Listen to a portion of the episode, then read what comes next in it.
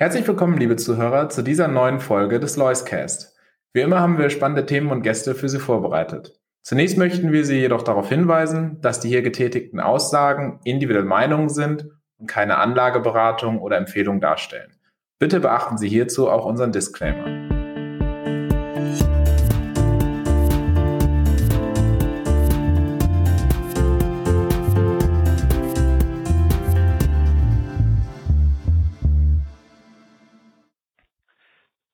Schönen guten Tag, meine Damen und Herren, und herzlich willkommen zu diesem neuen Loiscast. Heute mit einem neuen Gast. Frau Iris Bülow ist heute bei uns zu Gast. Frau Bülow, schönen guten Tag, schön, dass Sie da sind. Hallo, Herr Riemann. Danke für die Einladung. Frau Bülow, Sie sind Redakteurin beim Edelstoff Media Verlag. Das mag dem einen oder anderen geneigten Zuhörer schon was sagen, vielen aber nicht. Was ist der Edelstoff Media Verlag? Der Verlag hat äh, zwei Magazine, die auch schon seit äh, vielen Jahren produziert und versendet werden und gleichzeitig Online-Auftritte. Und zwar handelt es sich darum, dass das Investment und das Private Banking Magazin. Ich arbeite auch für beide Medien, wobei der Schwerpunkt auf das Investment liegt. Also eine absolute Finanzexpertin, die sich tagtäglich durch die Wirren des Finanzmarkts kämpft und vor allen Dingen auch schaut, was Anleger und Intermediäre, also Finanzberater, hinterher bewegt. Ähm, Sie sind Redakteurin dort. Wie kann man sich das vorstellen? Wie gehen Sie vor? Wählen Sie Themen aus? Recherchieren Sie? Äh, wie darf sich der Anleger Ihre tägliche Arbeit vorstellen? Ja, wir scannen täglich, was sich so an den Märkten tut. Das tun wir einmal über ähm, die Analyse, was uns äh, so direkt zugespielt wird, allgemein, was auch was andere Medien schreiben und wir und äh, recherchieren im Markt. Äh, wir telefonieren viel, schreiben E-Mails und machen auf diese Weise Recherche. Und wenn wir ein Thema oder Themen finden, die uns als ja noch nicht ganz geklärt vorkommen, dann recherchieren wir da auch tiefer und stoßen eigene Recherchen auch manchmal längerfristige an, die wir dann auch zu Online- oder Printartikeln machen. Und einer dieser Artikel, wo Sie mal genauer hingeschaut haben, von Ihnen heißt Deutschland wacht auf, wurde vor kurzem bei Das Investment veröffentlicht.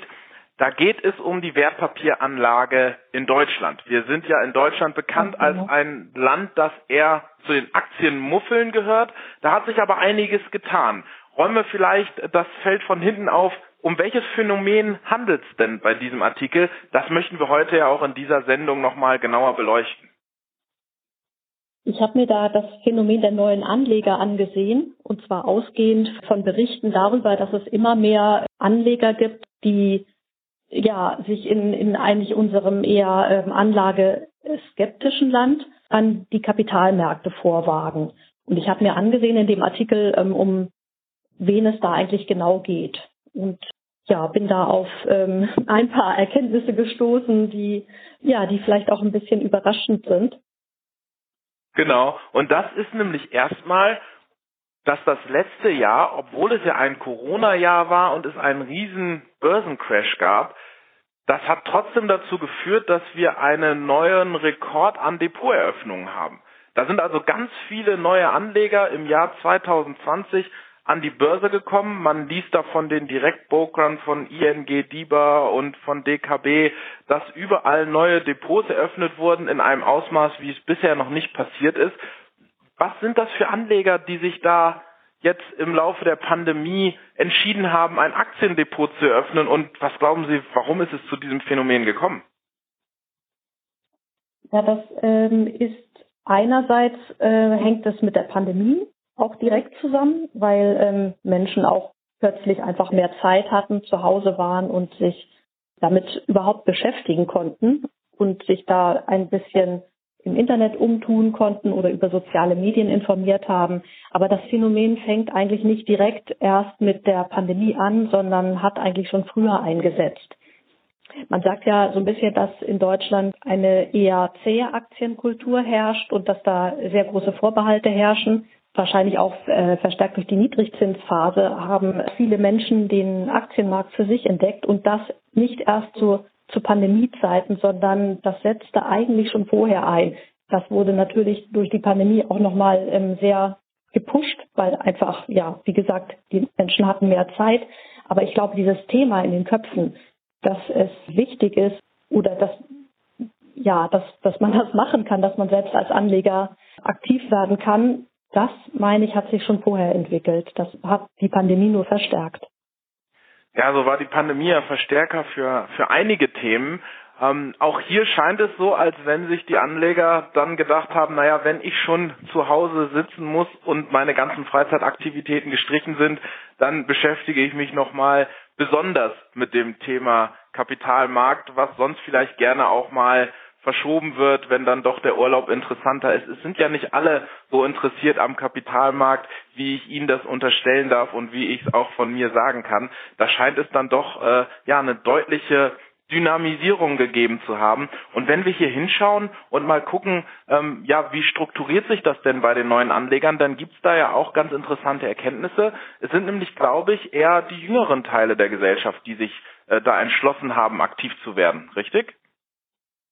Ja, genau. Also äh, jedenfalls von den Anlegern, die neu hinzukamen, ähm, ist zu beobachten, dass da sehr viele ähm, jüngere Leute auch dabei sind. Sonst gibt es da ja auch ähm, Studien, ähm, wie so ein typischer deutscher Aktienbesitzer aussieht. Also da gibt es zum Beispiel die Erkenntnis, dass, äh, dass sich dabei um einen Mann um die 40 Jahre handelt, der eher finanziell wohlgestellt ist, also 4000 Euro netto pro Monat oder mehr verdient, so, also eher schon über dem Durchschnitt damit liegt, äh, gebildet ist, äh, also Erkenntnis aus einer Studie war durchgeführt von Comdirect, Consors und ING Deutschland. Ähm, es gibt auch ähm, also einen, einen neuen äh, Zufluss von vielen äh, von, von jungen Anlegern, die ja vielleicht auch mit einem etwas anderen Hintergrund ähm, jetzt neu an die Märkte kommen. Also da gibt es ja ähm, nicht nur die Langfristanleger, die ihre Aktien, äh, ja, äh, die, die ihre Altersvorsorge so klären wollen, ähm, sondern es gibt ja auch viele, die das einfach mal ausprobieren wollen und die da auch so einen gewissen Spaßfaktor drin sehen, auch so befeuert durch verschiedene Informationen aus sozialen Medien und die da so ein bisschen das einfach mal ausprobieren wollen. Solche Anleger sind auch sehr stark ähm, gerade zu Pandemiezeiten neu an den Aktienmarkt gekommen. Ja, und da muss man natürlich genauer hinsehen. Das Stichwort da ist Gamification und Neo-Broker. Und da hatte ich auch gelesen, dass es eine interessante Studie vom Leibniz-Institut gibt, die Sie auch erwähnt haben, dass äh, Leute, die nur über das Smartphone Aktien handeln, risikobereiter sind als Leute, die über den Computer, über das Smartphone und über verschiedene andere Wege hinterher Aktien handeln. Was ist das denn was diese Leute dann hinterher kaufen ähm, am Markt, kann man da auch erkennen, dass es da ja einschlägige Themen gibt, die verfolgt werden oder wie kann man hier drauf blicken? Ja, diese Studie kam tatsächlich zu, der, äh, zu dem Schluss, äh, dass das Smartphone dazu offenbar verleitet, mehr zu traden und auch riskanter dabei vorzugehen. Auch wenn man hybride Kanäle nutzt, um anzulegen, wenn man das teilweise über das Smartphone und teilweise stationär macht, dass dieses Gefühl vom Smartphone, dass man ähm, dort näher an den ähm, am Handel dran ist, dass sich das auch dann auf das äh, stationäre Verhalten überträgt. Also dass solche Anleger ähm, grundsätzlich etwas riskanter anlegen. Aber die Bandbreite ist groß natürlich, wer worin angelegt wird. Also es, es geht natürlich um äh, auch stark um Einzeltitel. Also wenn wir jetzt über die jüngeren Anleger sprechen, dann ist das oft dieses, was Sie auch schon ansprachen, Gamification dabei, dass man über einen bestimmten Titel hört.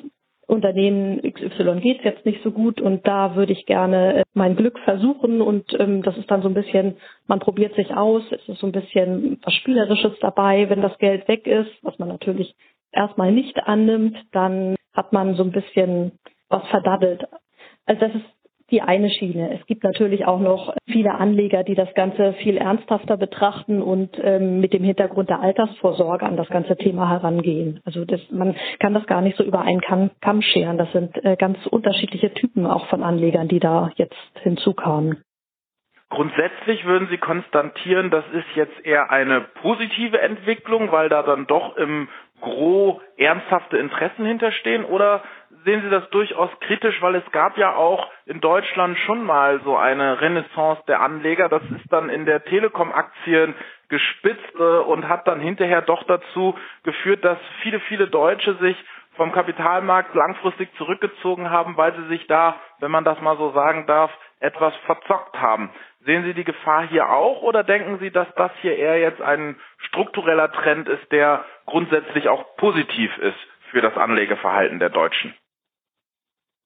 Grundsätzlich sehe ich das positiv, weil es natürlich ja sehr viele ähm, unterschiedliche äh, Hintergründe dazu gibt, aber grundsätzlich, dass man sich mehr mit Kapitalmärkten beschäftigt, das ist doch ein sehr begrüßenswerter Trend, einfach weil ähm, es ja schon seit Jahren von verschiedenen Stellen immer wieder gepre also richtig gepredigt wird, ähm, Fondsindustrie von Ökonomen, wo man das auch hört. Äh, ja, unser Magazin ähm, ist natürlich auch dabei und ja Informationen darüber zu verbreiten, dass man mit der gesetzlichen Altersvorsorge einfach in eine große Vorsorgelücke stößt, wenn man sich nicht privat um seine Finanzen kümmert. Insofern, äh, also ich finde den, den Trend sehr begrüßenswert.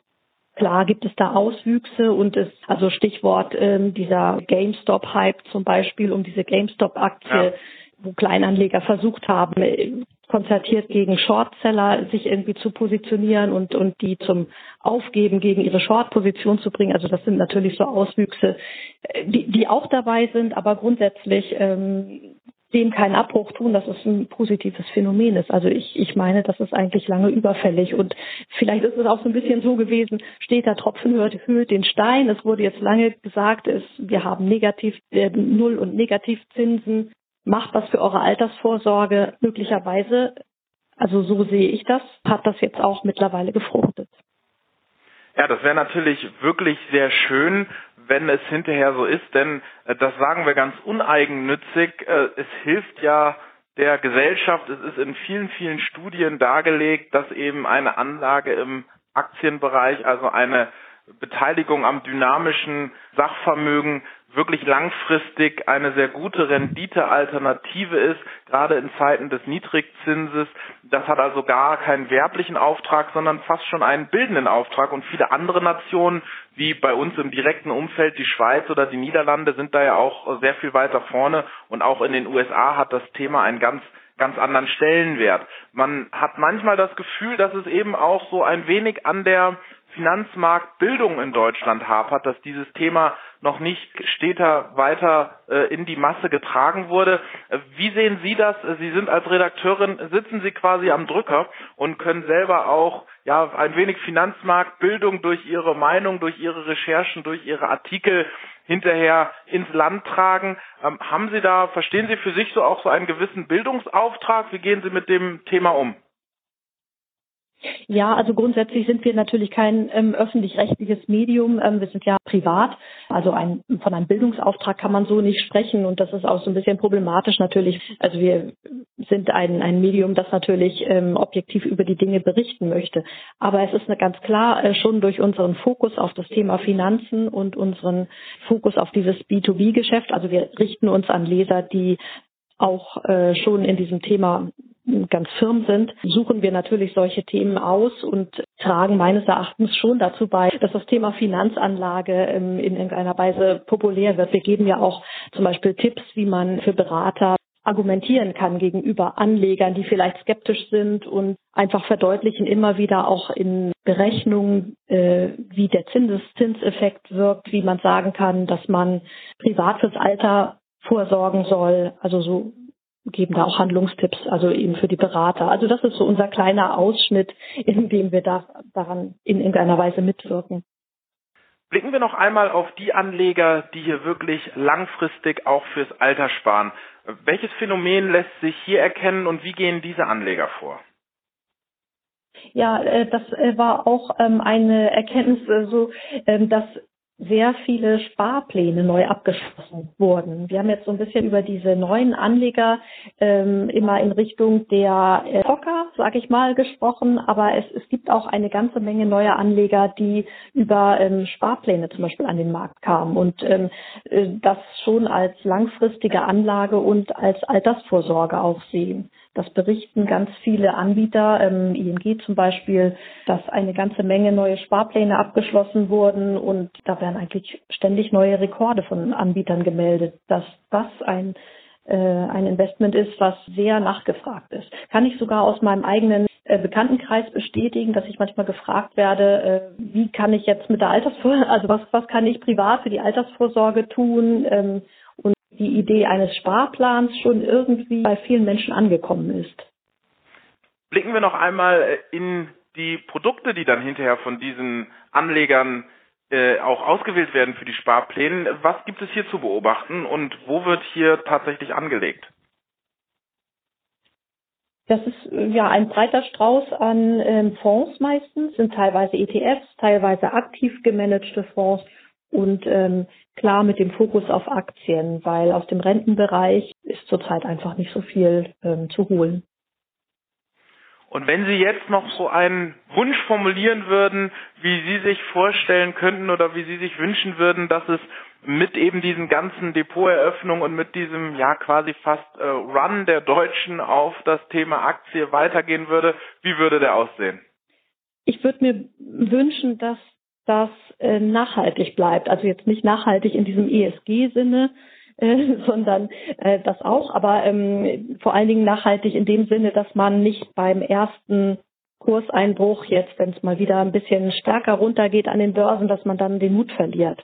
Was sehr positiv war, war letztes Jahr, dass da im Zuge des Corona-Einbruchs an den Märkten, da im Februar und März, dass da wirklich viele neu in die Märkte gefunden haben und das war natürlich auch ein super Einstiegspunkt. Wenn man jetzt das äh, auch längerfristig betrachtet, hat man da bestimmt ähm, dadurch allein schon ähm, eine ganze Menge Zusatzrendite, kann man damit erwirtschaften, dass man eben zufällig diesen Crash genutzt hat, um einzusteigen.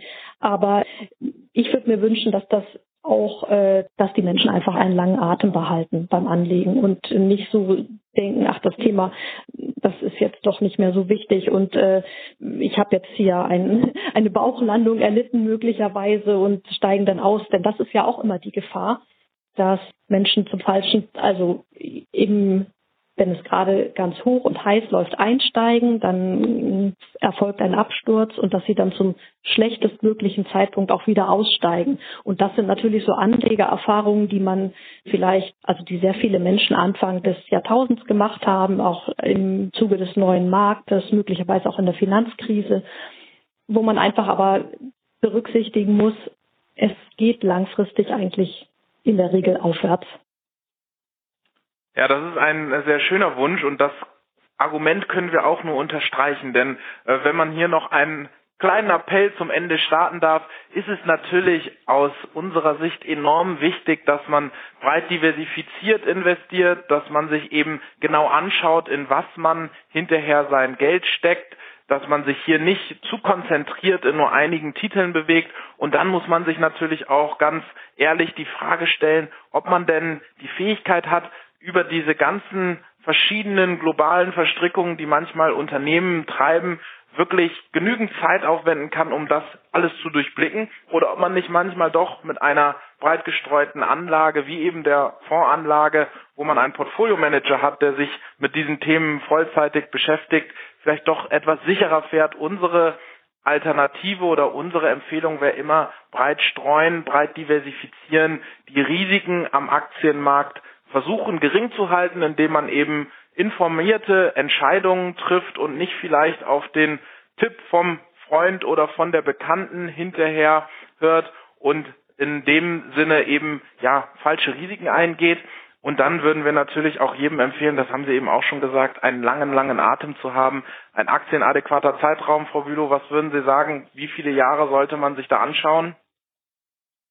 Also möglichst lange. Man geht ja immer so aus, wenn man von Langfristanlage spricht, sollten es schon zehn Jahre sein, aber natürlich nach Möglichkeit noch länger. Und vor allen Dingen sollte nicht ein ganz bestimmter Ausstiegszeitpunkt schon feststehen, dass man das Geld zu einem ganz bestimmten Zeitpunkt benötigt. Denn das kann natürlich immer sein, dass da gerade eine schlechte Marktphase herrscht und dass es da ganz ungünstig ist, auszusteigen. Und mit diesem sehr wichtigen Ratschlag bedanke ich mich für das heutige Gespräch freue mich, dass Sie unser Gast waren und hoffe, Sie auch in der Zukunft nochmal wieder hier bei uns, Loiscast, begrüßen zu dürfen. Vielen lieben Dank, Frau Bülow. Gerne. Tschüss.